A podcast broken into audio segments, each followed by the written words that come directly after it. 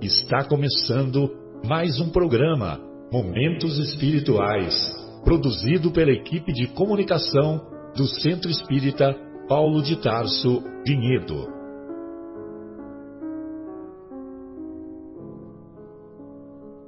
Se guardas contigo o estigma do sofrimento, indagando pela solução dos velhos problemas do ser e da dor, se percebes a nuvem que prenuncia a tormenta e o vórtice traiçoeiro das ondas em que navegas, vem conosco. Estudemos a rota de nossa multimilenar romagem no tempo, para sentirmos o calor da flama de nosso próprio espírito a palpitar e morredouro na eternidade, e acendendo o lume da esperança, perceberemos juntos em exaltação de alegria que Deus, o Pai de infinita bondade, nos traçou a divina destinação para além das estrelas.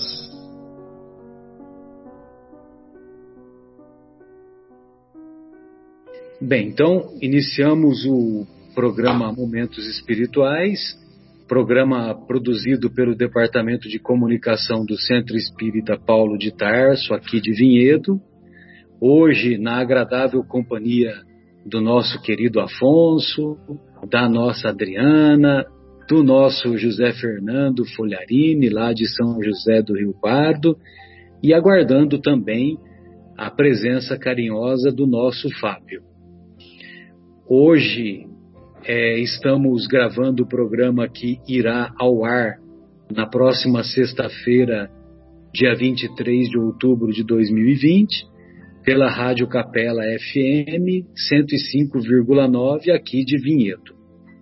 Na primeira parte do nosso programa de hoje, estudaremos o capítulo 2 de O Evangelho segundo o Espiritismo. Meu reino não é deste mundo. E na segunda parte daremos continuidade ao capítulo 6 da obra monumental Paulo e Estevão, o capítulo 6 é Anti-o-Sinédrio.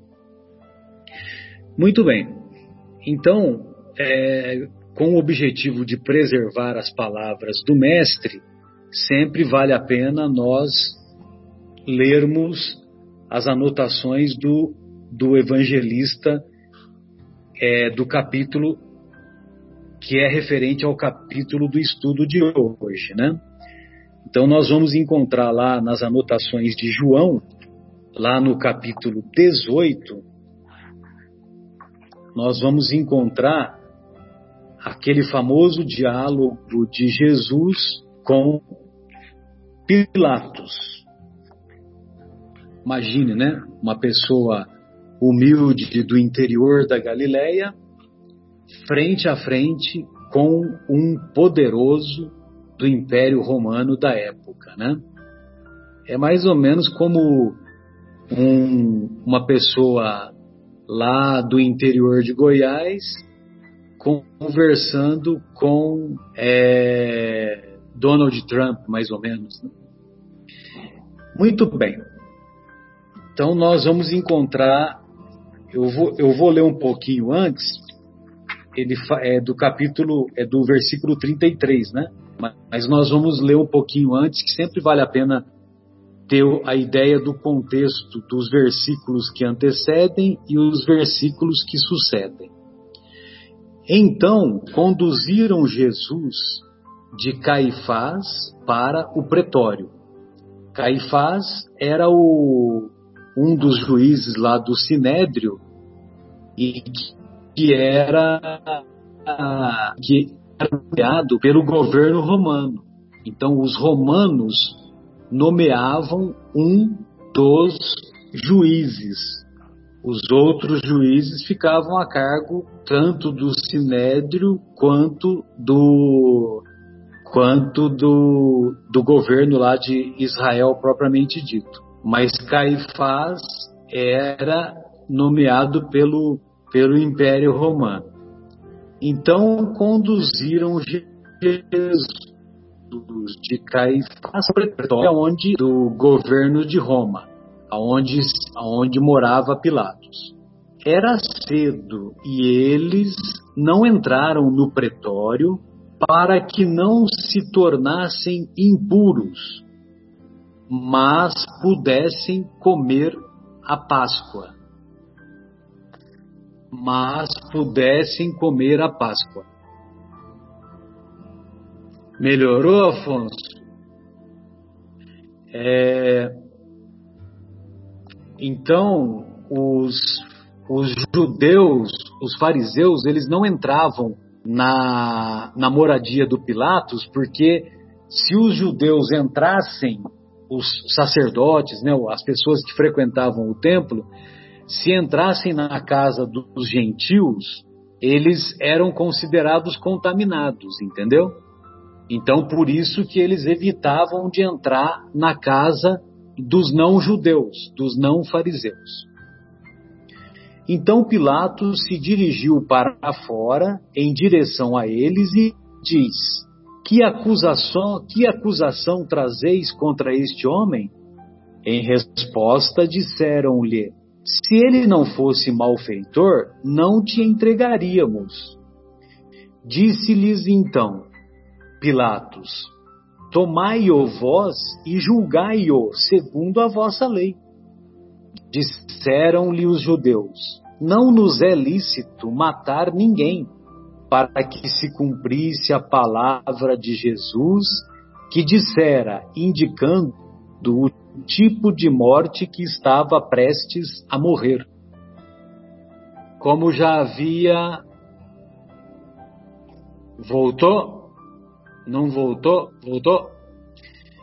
É, então, como já havia como Jesus já havia feito a predição da própria morte, é, houve esse comentário dos, dos judeus para o Pilatos. Pilatos, então, entrou novamente no pretório, chamou a Jesus e lhe disse: Tu és o rei dos judeus? Respondeu Jesus: Tu dizes isso de mim ou outros te disseram a respeito de mim?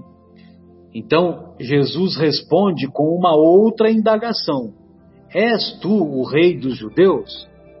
Aí Jesus diz: Tu dizes isso de mim ou outros de, te disseram?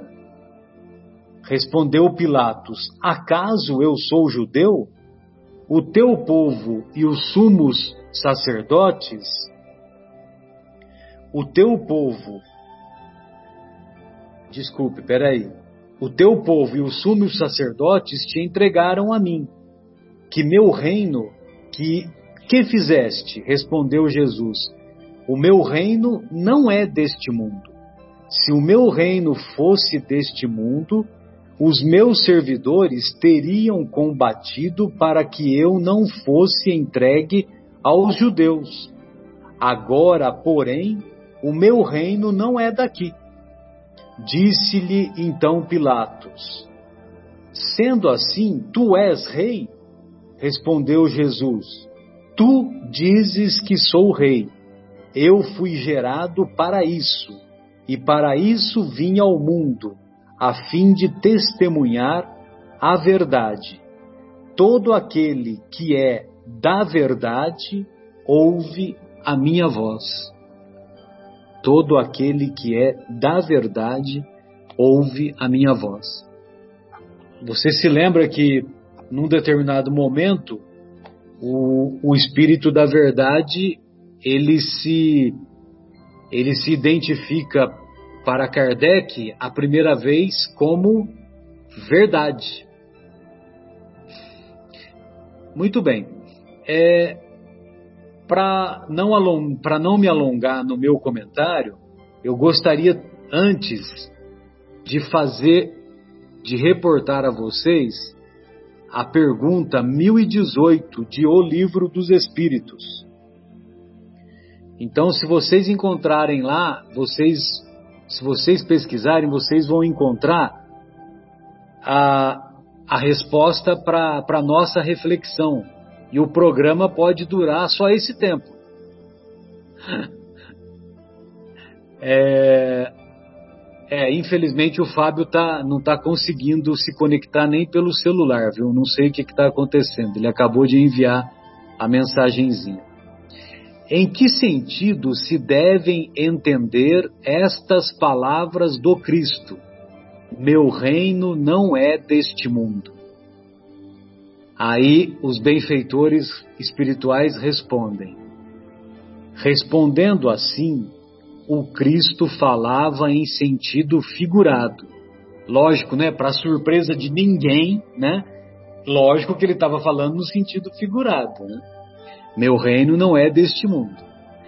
Queria dizer que o seu reinado se exerce unicamente sobre os corações puros e desinteressados. Ele está onde quer que domine o amor do, do bem. Onde quer que domine o amor do bem. Mas os homens ávidos das coisas deste mundo e apegados aos bens da terra, com ele não estão. Ou seja, nós valorizamos as coisas materiais em prejuízo das coisas espirituais. O Afonso, eu gostaria de começar com você e um pouquinho mais adiante eu faço outros comentários. Eu vou ver se eu consigo colocar o nosso querido Fábio aqui na jogada também enquanto isso, tá bom? Ótimo. Obrigado, viu?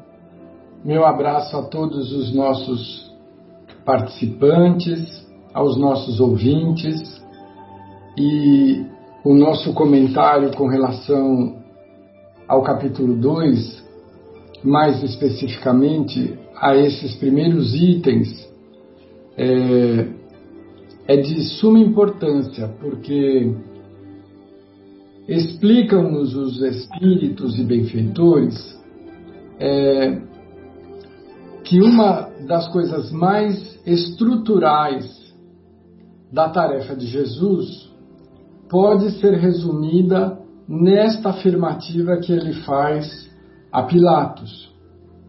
Todo o eixo da sua mensagem de luz, a sua vivência, nos demonstrando como é a harmonia com a lei de Deus, ela está resumida nessa afirmativa: meu reino não é deste mundo.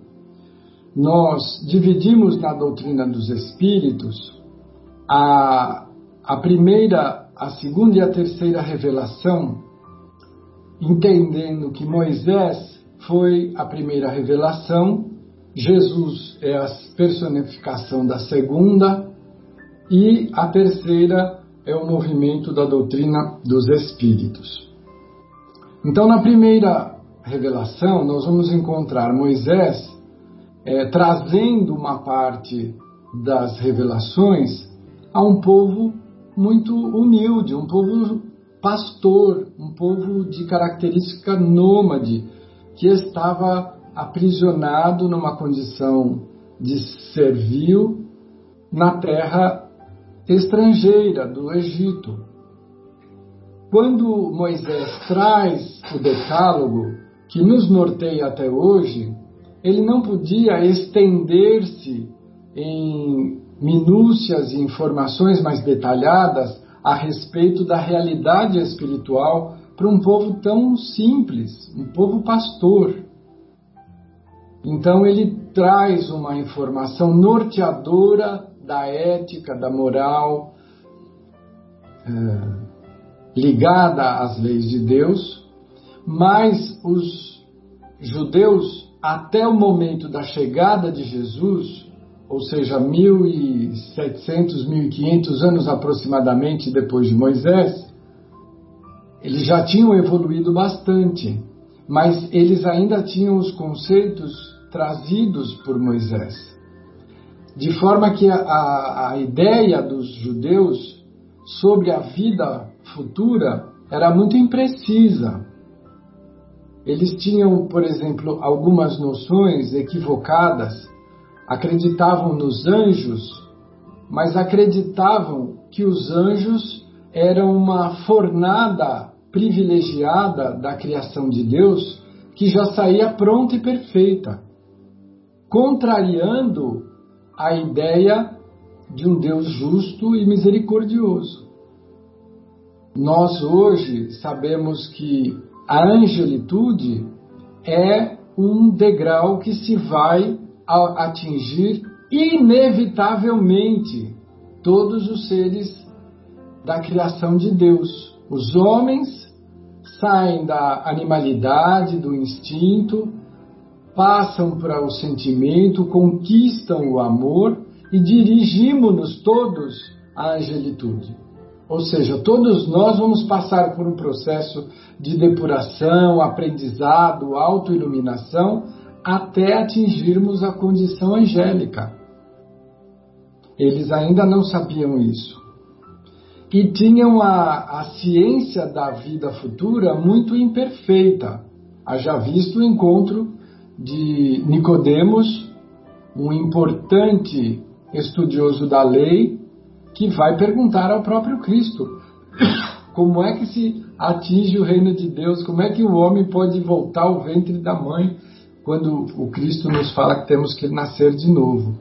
Então, esta simples afirmação no momento de muita dor, de drama, na, no término da tarefa, da missão de Jesus entre nós, é norteadora ele nos fala a respeito da existência do nosso lar. Um pouco antes da gravação, nós conversávamos entre nós e a Adriana nos falava exatamente sobre isso, considerando a nossa morte física como um retorno para a nossa casa, quando estamos numa viagem de recreio, de aprendizado, seja lá o que for. Nós ficamos felizes em retornar à casa embora um pouco tristes por deixar corações queridos. Mas nós não pertencemos a esse planeta. Nós viemos para cá, vindos da nossa verdadeira pátria, o mundo espiritual, e para ele certamente nós retornaremos. Não temos notícia de nenhum espírito que reencarnou e ficou por aqui porque tivesse gostado. Nós todos retornamos. Essa é uma certeza e um alívio, porque isso nos faz entender melhor a extensão da misericórdia, da justiça e da bondade de Deus. Mais uma vez nos dirigindo, nos referindo aos judeus, a noção de Deus deles era o Deus terrível, poderoso, Senhor dos exércitos e muito duro, a, as pessoas temiam a Deus, porque ele era, a ele era dado características humanas. Deus se irritava conosco, né, na visão simples, meio infantil do ponto de vista da evolução. É exatamente Jesus quem nos dá essa ideia de um Deus de amor, a ponto de chamar Deus de Pai. Né? Quando ele nos ensina a orar, ele nos diz: Pai nosso que estais nos céus. Ele nos mostra o Deus que nos deseja transformados, crescidos, melhorados.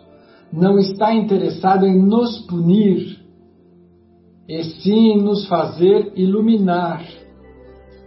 Ele não nos recusa a dificuldade. Ele apenas nos exige as consequências de todas as nossas ações para que possamos crescer conscientes da nossa atitude. Isso é típico de quem ama. Quem ama transforma, aguarda, oferece oportunidade na sua misericórdia.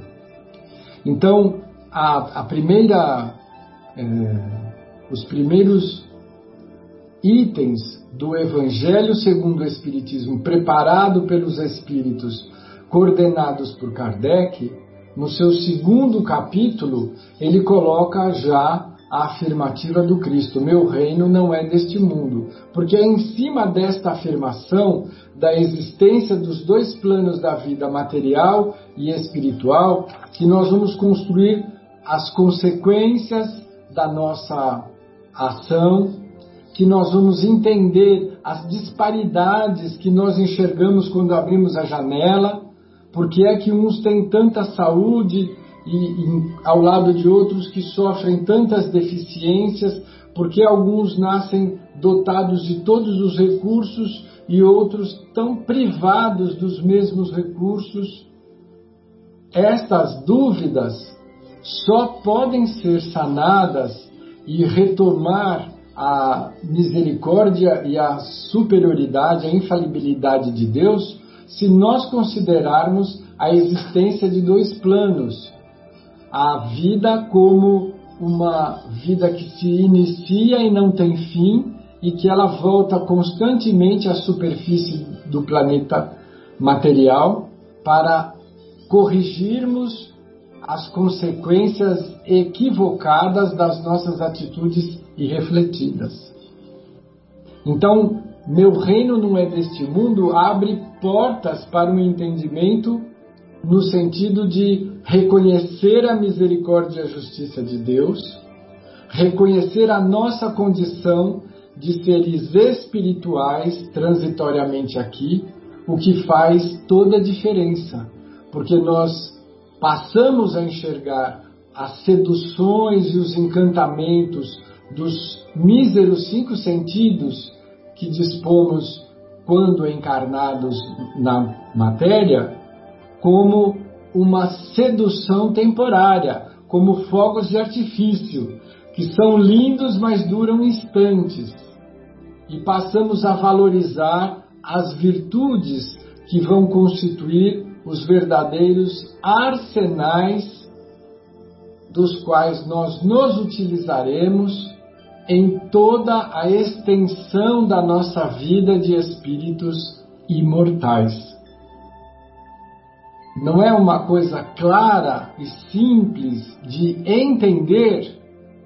Eu concordo que seja, mas não é nem um pouco fácil de operacionalizar porque nós precisamos, com essa consciência, aprender a domar a nossa vontade, a escolher os nossos desejos, sempre na direção do espiritual, em detrimento do material. É fácil? Não, mas profundamente necessário e que nos poupa evita de que nós vivamos dramas profundos quando nós invertemos a escolha e damos preferência às sensações do mundo, às uh, glórias passageiras do mundo, às aparências do mundo, em detrimento dos valores espirituais.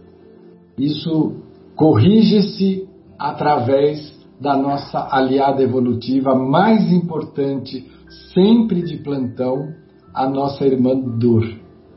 É através da dor que nós corrigimos esses desvios de atitude. Inspirados, norteados pela tarefa de Jesus, essencialmente quando ele responde a Pilatos: Meu reino não é deste mundo fui gerado de forma a dar testemunho da verdade, e todos os que são da verdade ouvem a minha voz. Ele afirma isso como o meigo e doce pastor das nossas almas, nos convocando a segui-lo em atitude e em escolha sabedores que somos, que a nossa vida, desde o momento em que despertamos pela manhã e abrimos os nossos olhos, é um período em que nós fazemos escolhas o tempo inteiro. Nós escolhemos o que queremos fazer, o que queremos pensar, o que queremos realizar, o que queremos falar, assim como escolhemos o que não queremos. Então, essa escolha deve ser sempre afinada com a afirmativa de Jesus: Meu reino não é deste mundo. Bem, Marcelo, esse é o comentário da primeira parte. Nós vamos deixar o, o comentário da segunda para depois?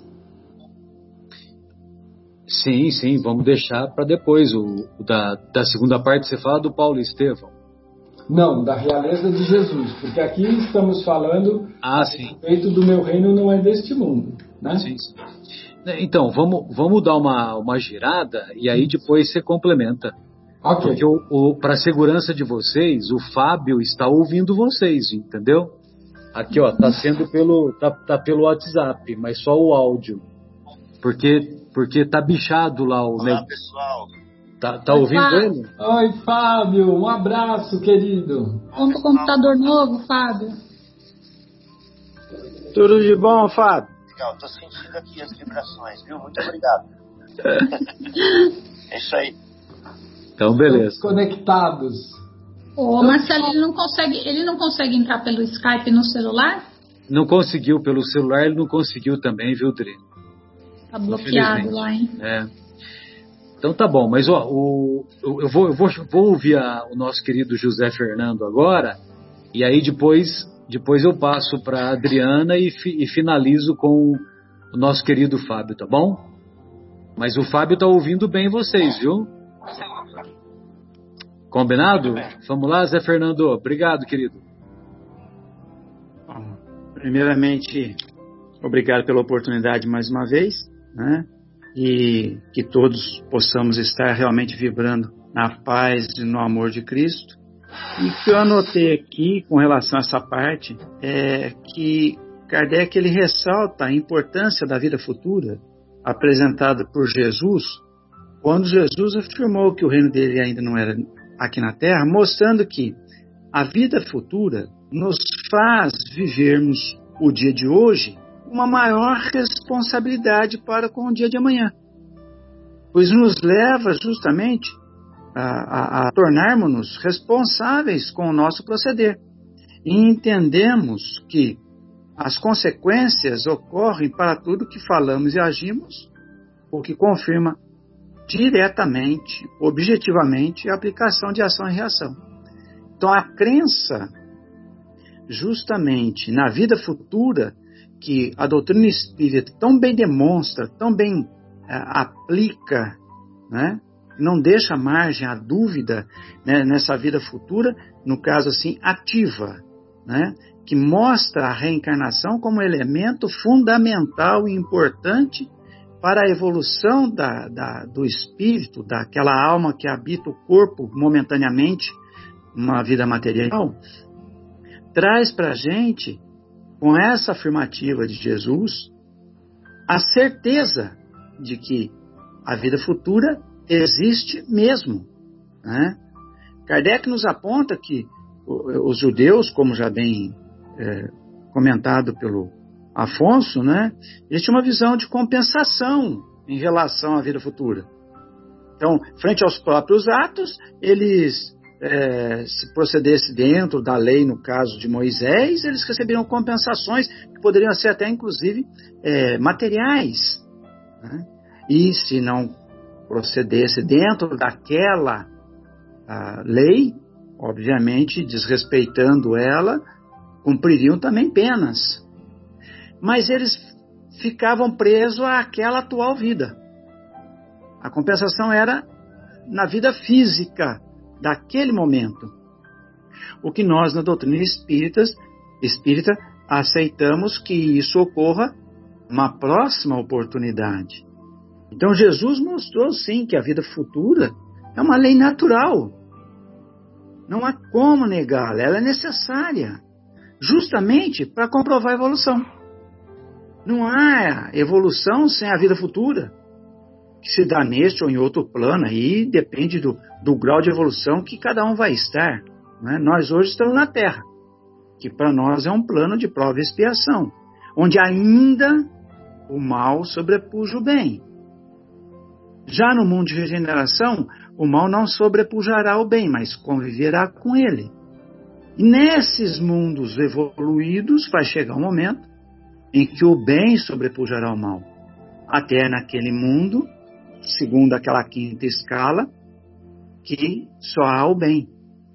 Então o Espiritismo ele vem justamente mostrar essa vida futura com os aspectos e de maneira pormenorizada, de maneira detalhada, né? Através dos nossos irmãos que já deram um passo além do nosso atual estágio evolutivo, onde nos mostram as diferentes consequências para aqueles que vivem a vida atual, pensando no futuro daqueles que vivem essa vida como se fosse a única. A vida futura, então, mostrada por Jesus e tão bem explicada pela espiritualidade através da doutrina espírita, comprova a aplicação da justiça divina através da reencarnação. É isso que eu anotei é, nesse trecho da, da vida futura, né? Eu entendo que Jesus, obviamente, ele, ele foi sim o, o, maior dos reis que nós tivemos aqui. Mas isso, como o Afonso bem nós vamos comentar na, na, no item, no comentário do item 4, que é a realeza de Jesus. Tá bom?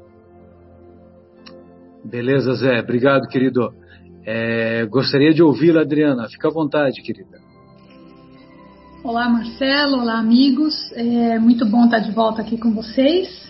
E Bom, com relação ao, ao item 1, realmente o que eu anotei aqui é que é, o foco é realmente para que a gente, primeiro, né, tem várias reflexões aqui. Uma é de que realmente o reino de Jesus ainda não é desse mundo, né? Ainda não é, mas um dia será. E essa afirmativa, ao mesmo tempo que traz um consolo para que a gente saiba que ainda não é, mas que vai chegar a ser, né? Então é um consolo.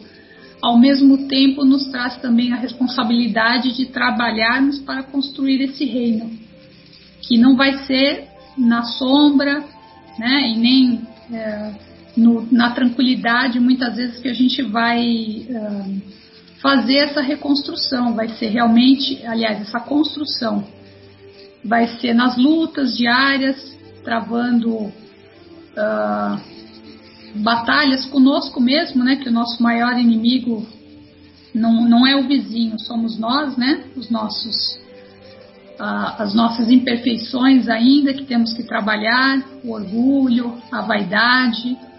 E você veja que eh, Jesus dá um exemplo disso, né? porque enquanto ele falava com Pilatos, ele é a maior autoridade que já passou aqui na Terra, né, pela Terra. E no entanto, ele não se prevaleceu dessa condição para menosprezar o papel ali de Pilatos, né? Pilatos ele tinha ali uma posição de rei, porém Jesus era infinitamente superior moralmente. Então, entra aí já aquele o ponto de vista, né? Vendo pelo ponto de, de vista espiritual, uh, não tem termo de comparação. Cada um ocupa uma posição. E o que Jesus quer, quer trazer, além dessa simplicidade, dessa humildade, né? É, para que a gente aprenda com ele a construir através dos seus exemplos, e esse é mais um deles, né? É justamente uh, falar que se fosse o reino dele aqui, seria um reino de amor, de justiça, de caridade. Não haveria um irmão entregando o outro. Não haveria desejo de punir, não, não haveria um desejo de vingar ou de um ser melhor do que o outro. Então, acho que o, o momento que nós chegarmos todos, né? Porque só, só vamos todos juntos, né? É, a gente não pode achar explorar o outro, né? É, a gente não pode achar que só a gente caminha para frente e tudo bem. A gente tem que ir olhar para frente, sim, caminhar para frente, sim, mas olhar para trás e ajudar quem está quem tá ainda atrás, né, que, que tem uma dificuldade, porque a gente não vai chegar lá sozinho e falar, olha, é uma competição, ganhamos. Se isso acontecer, nós perdemos, né? Porque chegaremos lá todos juntos. Então, quando o nosso, o nosso íntimo for realmente do bem, do amor é, e de todas as leis de Deus, né, que foi quem criou tudo e que é o nosso Pai, quando a gente realmente compreender isso e viver esse amor, o reino de Deus vai estar presente. Não, não é um lugar, não é um templo, não é como várias vezes vai ser, vai ser explicado aqui no Evangelho, né? não são lugares, não são uh, uh, palácios, enfim, não é um lugar, é dentro do nosso dia a dia, dentro do nosso coração e que a gente haja um com o outro realmente com, com amor e com fraternidade, né? Então, eu anotei isso, né? E e realmente, quando o bem predominar, é que o reino de Deus vai, o reino, no, no caso Jesus, né, vai sim pode ser perguntado para ele. Se isso já tivesse acontecendo naquela época, ia perguntar: olha, você é rei? Ele poderia falar sim, eu sou rei, porque a, ali já teriam essas condições para que esse amor e, e, e, essa fraternidade se fizessem presentes e nem sequer ele estaria sendo uh, entregue lá como um, uma pessoa para ser punida ou morta, né? É engraçado que quando entregam Jesus, eles não querem se sujar, né? Não querem se, uh, se uh, como que se fala? Eles não querem é, ter a sensação de que eles não estão puros, né? Mas como é que pode, dentro do coração de uma pessoa que quer o Isso. Fábio está sugerindo, não quer comprometer, ele falou. Isso, eles não querem se comprometer, mas como que uma pessoa não quer se comprometer com uma coisa, fazendo uma coisa negativa, fazendo uma coisa que, que, que não é do amor, né? não, é, não, não é o amor que motivou, que foi o desejo naquela ação. Então, não adianta a gente se lavar por fora ou cuidar dos rituais externos se a gente não cuida dos, do, do nosso interior, né? E realmente é através da oração que a gente se conecta com o Pai, né? Então, o Afonso citou aí o Pai Nosso. É realmente nesse momento que a gente consegue, através no, do nosso recolhimento, do nosso, da nossa interiorização, de perceber quem nós somos, né? Porque muitas vezes nós somos Pilatos também, né? Nós titubeamos, lavamos as mãos. Você vê que ele estava em dúvida, né? Porque ele foi umas duas vezes perguntar: olha, mas o que esse homem fez? Né? E perguntou para Jesus várias, várias coisas e Jesus respondia e ele não conseguia compreender, porque realmente eles estavam falando de, de reinados diferentes, né? E então é isso que Jesus acho que faz com a gente, né? Ele ensina a gente à medida que a gente tem a capacidade de aprender. E naquele momento ele não poderia falar de vidas futuras, né, de reencarnação. Uh, hoje, com um pouquinho que nós temos condições de, de aprender, de assimilar, nós já podemos fazer isso de forma aberta, né? Isso aqui, né? Em muitos lugares nem sequer se pode falar isso ainda. Mas é importante que a gente siga caminhando para que a gente é, possa ser um Pilatos com a confiança de Jesus, que confia no Pai. É isso. Muito bom, querida. Obrigado, viu? É, ô, Fábio, gostaria de ouvi-lo então. E, e aí você já pode puxar os dois itens, né? Porque aí depois, ó, na hora que eu chamei o Fábio, caiu a ligação. Só um minutinho, ele tá ligando de novo. É... Só um minutinho. O... Enquanto deixa eu ver aqui, ó, o Fábio está tá se conectando de novo, né? Ô, Fábio, então você pode. Claro. Você pode fazer então um comentário? Aí você, você já comenta os dois itens, né? Tanto a, a vida futura quanto a realeza de Jesus, né? Tá legal? Tá bom. É, tá, os amigos estão me ouvindo? Estão todos ouvindo, viu? Fica tranquilo. Ah, que bom. É um prazer é, escutar a voz de todos. É um prazer me ligar nas ondas é, do programa de rádio que são transmitidas nesse momento pelo coração e pelo cérebro de cada um. E, e, e ter a ousadia de falar né, da vida futura e da realeza de Jesus, dada a minha condição espiritual indigna no momento. A de todos nós, fica tranquilo, viu? Estamos no mesmo barco. Sim. Então, já que é para ser ousado, né? Eu queria começar mais de baixo, porém de muito alto ainda. Queria começar falando de Chico Xavier, que, é, que deu muitos exemplos, né, cuja vida foi um exemplo vivo de vida futura, onde ele renunciou à vida atual é, completamente. Nós podemos ver isso quando ele abre mão de si completamente para se dedicar ao próximo e para se dedicar a, ao reestabelecimento do evangelho do cristianismo redivivo, do cristianismo primitivo na terra, né? É, entregando a sua vida para o trabalho, com disciplina, disciplina e disciplina.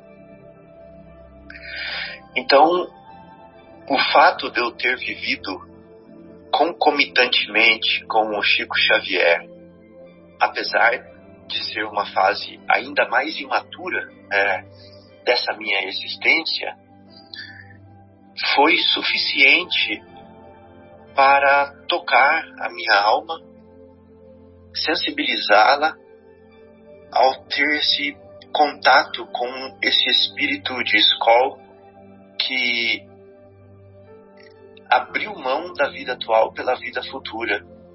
E hoje é o motivo pelo qual eu é, tento abrir mão de certas é, de certas exigências atuais, né, de certas gozos atuais em favor do meu e do nosso e do futuro de todos. É, mas, assim, humildemente falando, né? Humildemente falando. Se não fosse Chico Xavier, muito provavelmente eu não seria espírita.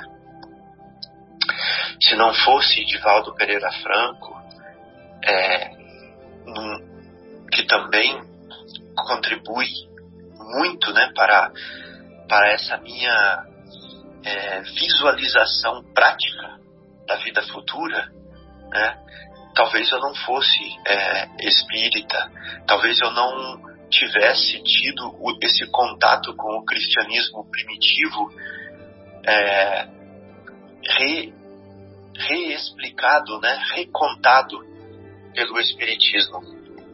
Então, também o meu agradecimento, a minha admiração a essas duas almas, entre tantas outras que eu poderia citar aqui, por nos trazer a vida futura é, ao, ao, nosso, ao nosso toque, né? por trazer a vida futura ao nosso toque, à, à distância do nosso, do nosso olhar, do nosso ouvido, do nosso toque.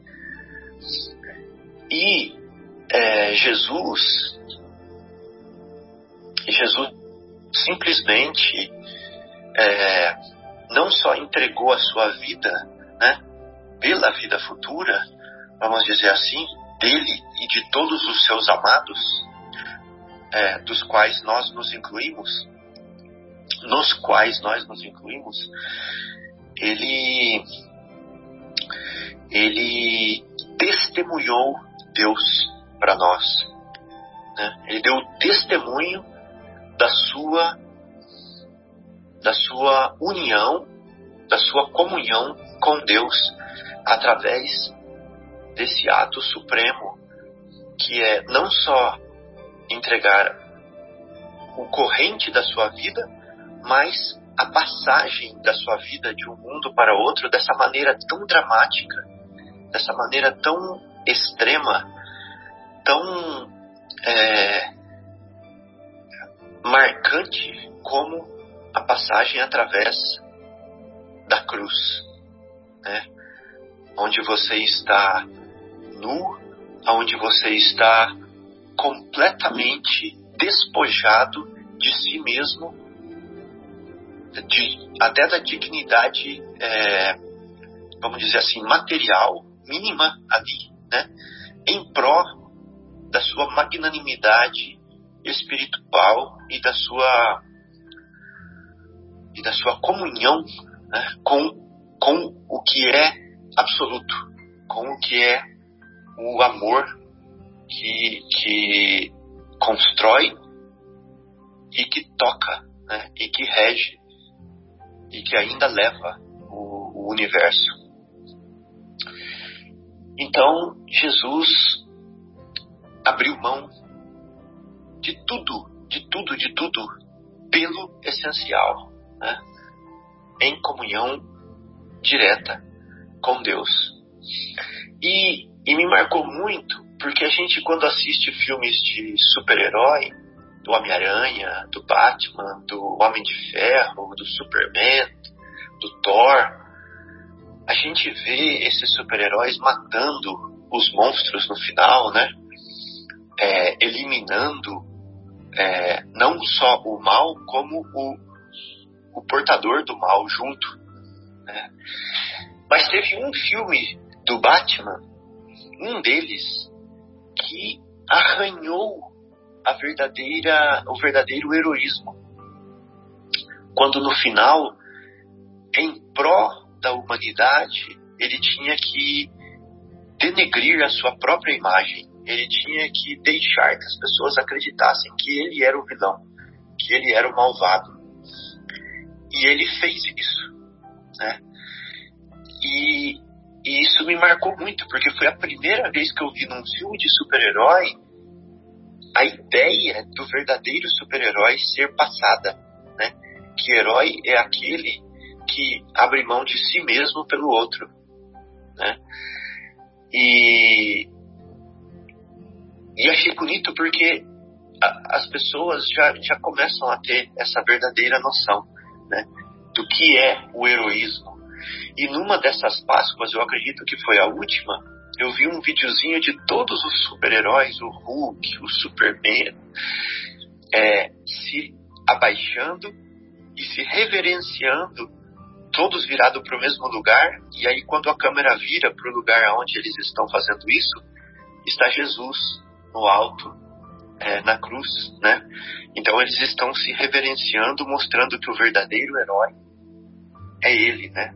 O verdadeiro herói das nossas vidas, que é, provou para nós, com essa entrega absoluta, provou para nós, eu acho até que a entrega dele à cruz foi uma prova maior da vida futura do que a própria ressurreição. Porque a própria ressurreição foi para os tomés da vida, né? Onde eles vêm tocam a ferida, tocam a mão e precisa ver que é verdade. Mas só o fato dele se entregar para a cruz, né? Nesse testemunho supremo, já é para nós a prova é, da vida futura. Então esse, esse era o meu meu humilde comentário. Perfeito, ele demonstrou, ele demonstrou a, a coragem e a convicção né, da, da continuidade da vida, né, Fábio? Impressionante. Né? Beleza. E, e, coragem igual a que, o, a que nós veremos do Estevão também, né, no, no estudo do capítulo tá de hoje. Estão muito ligados esses dois temas. Os né? dois temas, para variar, né? para variar, tem essas, co essas coincidências. É... É, o Estevão fala assim, nós vamos ver na outra hora, ele fala assim: alguém precisa fazer igual o Cristo fez. Alguém precisa continuar o que ele começou. Exato. E eu estou continuando aqui. Exatamente. Bem lembrado. É, o Afonso, gostaria então de ouvi-lo, né? Você e o Folharini, para a gente desfechar. Só que eu gostaria que vocês pudessem é, ser um pouco mais concisos, porque nós temos aí 15 minutos pela frente ah. para podermos encerrar a primeira hora. Ok. Tá legal? Aí você fala sobre a realeza de Jesus e depois o Zé Fernando também. A Adriana, pelo que eu entendi, a Adriana já, já, já fez, né, Adriana? Ou você gostaria de fazer também? É, não, se sobrar um tempinho e eles não falarem, mas eu acho que eles vão falar, viu? Vamos tá. deixar. Tá. Aí você aí você complementa se for preciso, tá bom? Pronto.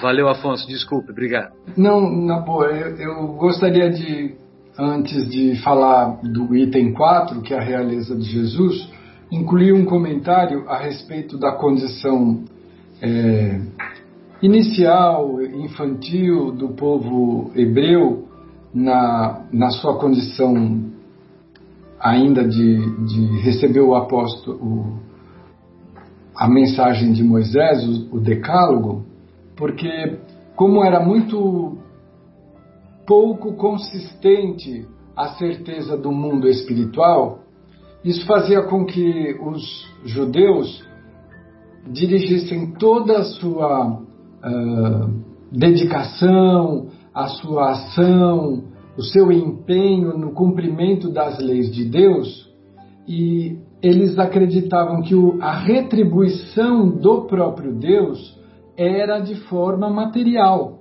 Exato.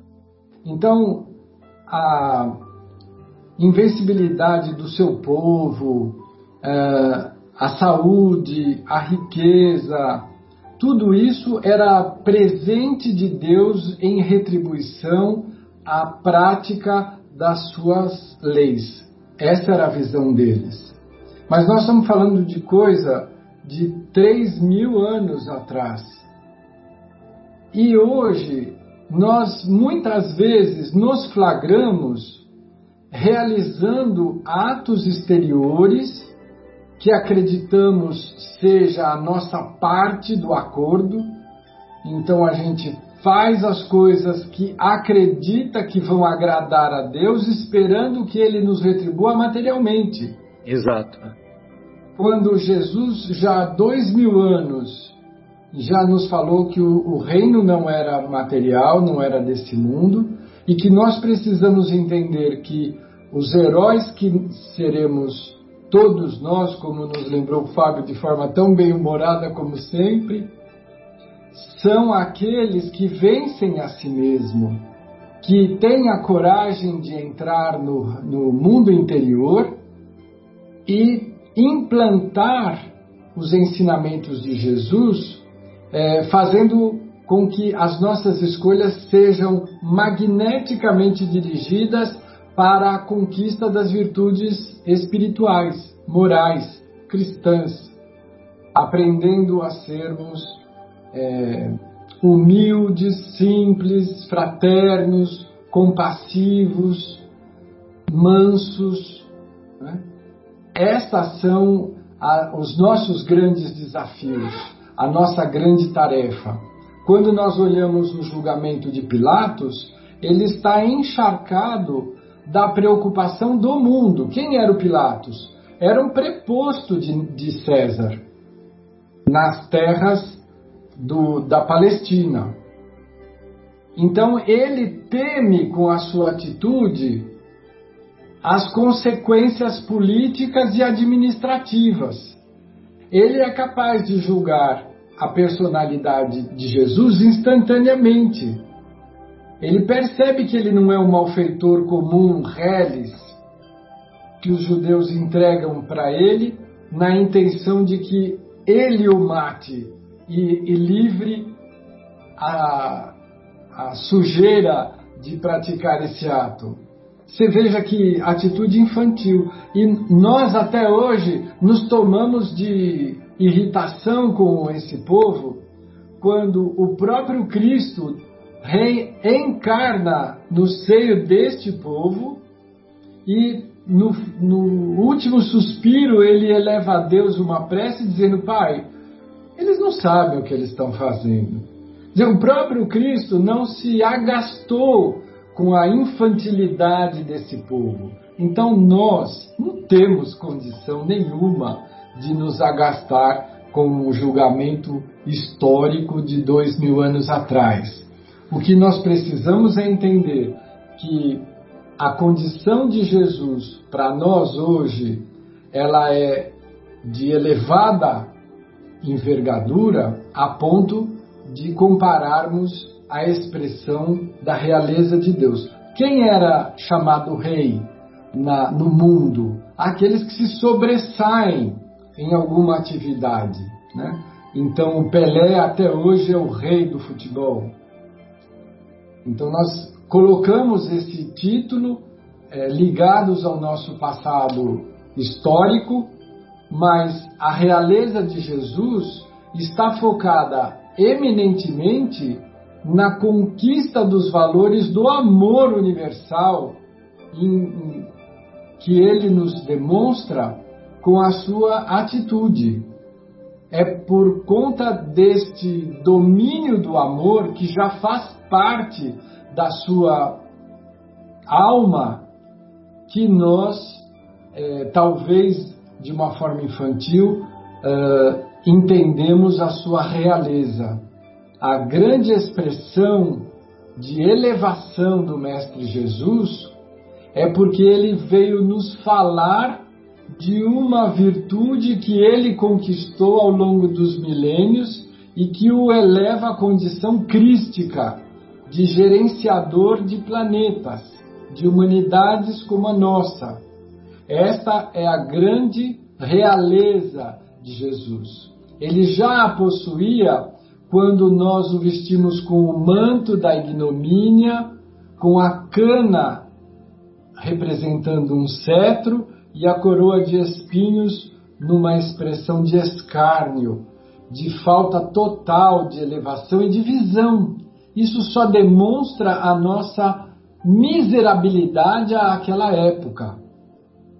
Que o próprio Cristo não condenou, mas pediu ao Pai que não nos imputasse esse equívoco, porque nós não tínhamos noção do que estávamos fazendo. Então hoje já temos uma noção melhor e já reconhecemos em Jesus a superioridade daqueles que conquistaram a si mesmos, esse é o nosso objetivo, e passaram a ser agentes universais do amor, representantes de Deus. Muito bom, Afonso, obrigado. E só para lembrar que, que, do ponto de vista é, cronológico, a, a, nossa humanidade, na verdade, ela está engatinhando, né? Porque nós temos aí 100 mil anos que, que, nós, que, que nós podemos classificar que estamos na pré-história, né? Então vivemos aproximadamente 95 mil anos na pré-história. E 5 mil anos é que abandonamos as cavernas, que começamos a viver em sociedade, né? Então nós temos aí dois mil atuais, mais uns três mil antes de Jesus, em que nós vivemos de maneira mais organizada em sociedade. Então quer dizer, é um período ainda curto, né, na trajetória de que ainda temos é, a trilhar, né? Então, se nós falarmos dos espíritos que desenvolveram a sua trajetória no planeta. Exatamente. Referir aos que vieram transmigrados de outros orbes, né? Exatamente. Os que vieram transmigrados vieram para estender mãos generosas para para que o progresso se instale, né? Muito bom. Ô, ô Zé Fernando, eu gostaria de ouvi-lo, querido. É, eu marquei aqui, o, Marcelo, vai ser uma coisa muito simples para falar o que é a realeza dele no tocante ao meu entendimento, trazido a mim, obviamente, pela doutrina espírita, né? E que é isso que o Afonso colocou, você acabou de colocar, quer dizer, um ser que é o, o responsável pela organização do nosso sistema solar, um ser que foi é, direcionado pelo próprio Deus para montar o planeta Terra, né? um ser que é, vem e fala que veio testemunhar a verdade, acrescentando que todo aquele que é da verdade ouve a minha voz. E daí um tempo ele, se, ele tinha se intitulado antes, né? Eu sou o caminho, a verdade e a vida. Ninguém vai ao Pai senão por mim. Bem lembrado. É, um, um ser que coloca, como no, em João 19, 11, ainda respondendo para Pilatos, ele fala assim: Não terias nenhuma autoridade sobre mim se do alto não te fosse dada. Por isso, quem me entregou a ti tem maior pecado. E ele se sujeita àquela sentença que virá. Exato. Um ser, um ser que se ajoelhou diante dos seus apóstolos para naquele tudo que significava aquele ato, né? Que era para enxugar, lavar e enxugar os pés deles, até que Pedro é, é, tenta recusar, né? Mas ele ele insiste e faz este ato que para aquela época era o ato assim mais é, era dado ao, ao servidor mais reles, é. de menor importância. Né? É, exato.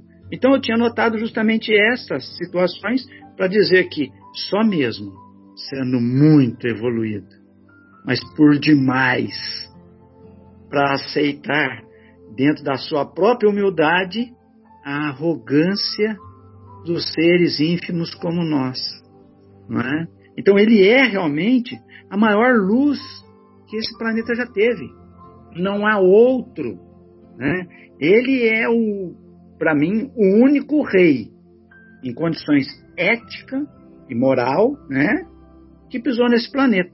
Mais qualquer outro que tenha usado aí uma coroa em sua cabeça pelo tempo definido pela sua própria morte, né? Como bem o Afonso eh, lembrou, né? O Pelé é o rei do futebol lá, tá? Teve o rei do cantor, que é o Frank Sinatra, tá bom. Mas são passageiros. Nós estamos falando de alguém que passou por aqui há dois mil anos e continua ativo em nossas mentes e acredito também nos nossos corações, tentando nos fazer caminhar em sua direção. Que nós possamos ser realmente aqueles que ouvem a verdade. Era isso que eu queria ter acrescentado, só isso. Obrigado aí pelo espaço. Viu, Zé? E além de tudo, ele, ele ainda acalma as tempestades íntimas de cada um de nós. Né? Pois é. Pois é. E como temos tempestades. Verdade. Ô, Marcelo. Pois não, Adriana. Eles, eles falaram bem aí, só vou dar um pitacozinho pequeno aqui. Perfeito. sobre testemunho e a verdade, né? Tem a passagem lá em João 8, uh, versículo 32, e conhecereis a verdade e a verdade vos libertará. Jesus fala, né? É, eu vim dar testemunho, né? E aí sobre o testemunho, lá em João 13, tem lá, através deste testemunho todos é, reconhecerão pelo amor que que temos uns pelos outros, né? Então é o testemunho realmente do amor. Então é, a teoria é bom, é necessária, mas a ação para que a gente desperte essa verdade, liberte a gente dessa prisão que a gente se encontra, não é o planeta, não é uma prisão. A nossa, o nosso pensamento é a nossa própria prisão. Então, para que a gente tenha a luz para sair dessa prisão através da verdade. Perfeito, querida, maravilha. Bem, então, é, com esse comentário da nossa querida Adriana, nós encerramos a primeira parte do nosso programa e retor retornaremos após a pausa musical com a segunda parte, o estudo do capítulo Ante o Sinédrio da obra Paulo e Estevão.